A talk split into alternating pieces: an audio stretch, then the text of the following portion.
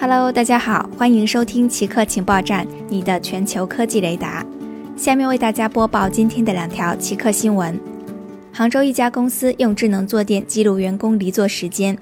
杭州合博物联公司设计了一款智能坐垫，作为产品研发的一部分，发给员工放在他们的办公椅上进行测试。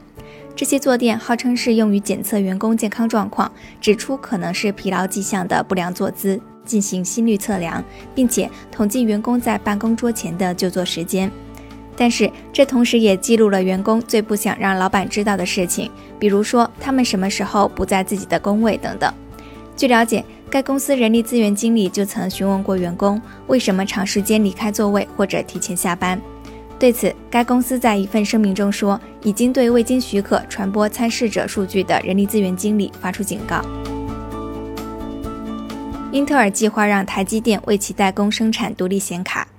据外媒报道，英特尔计划将由台积电为其生产用于 PC 的第二代独立显卡 DG2，这是英特尔用于抗衡英伟达的核心产品。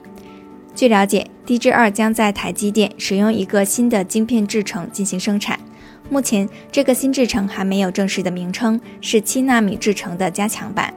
有消息人士称，DG2 的发布时间预计将是今年稍晚或者二零二二年初，将与英伟达和 AMD 价格在四百美元到六百美元之间的独立显卡产品进行竞争。好的，以上就是本期节目的所有内容。固定时间，固定地点，我们下期再见。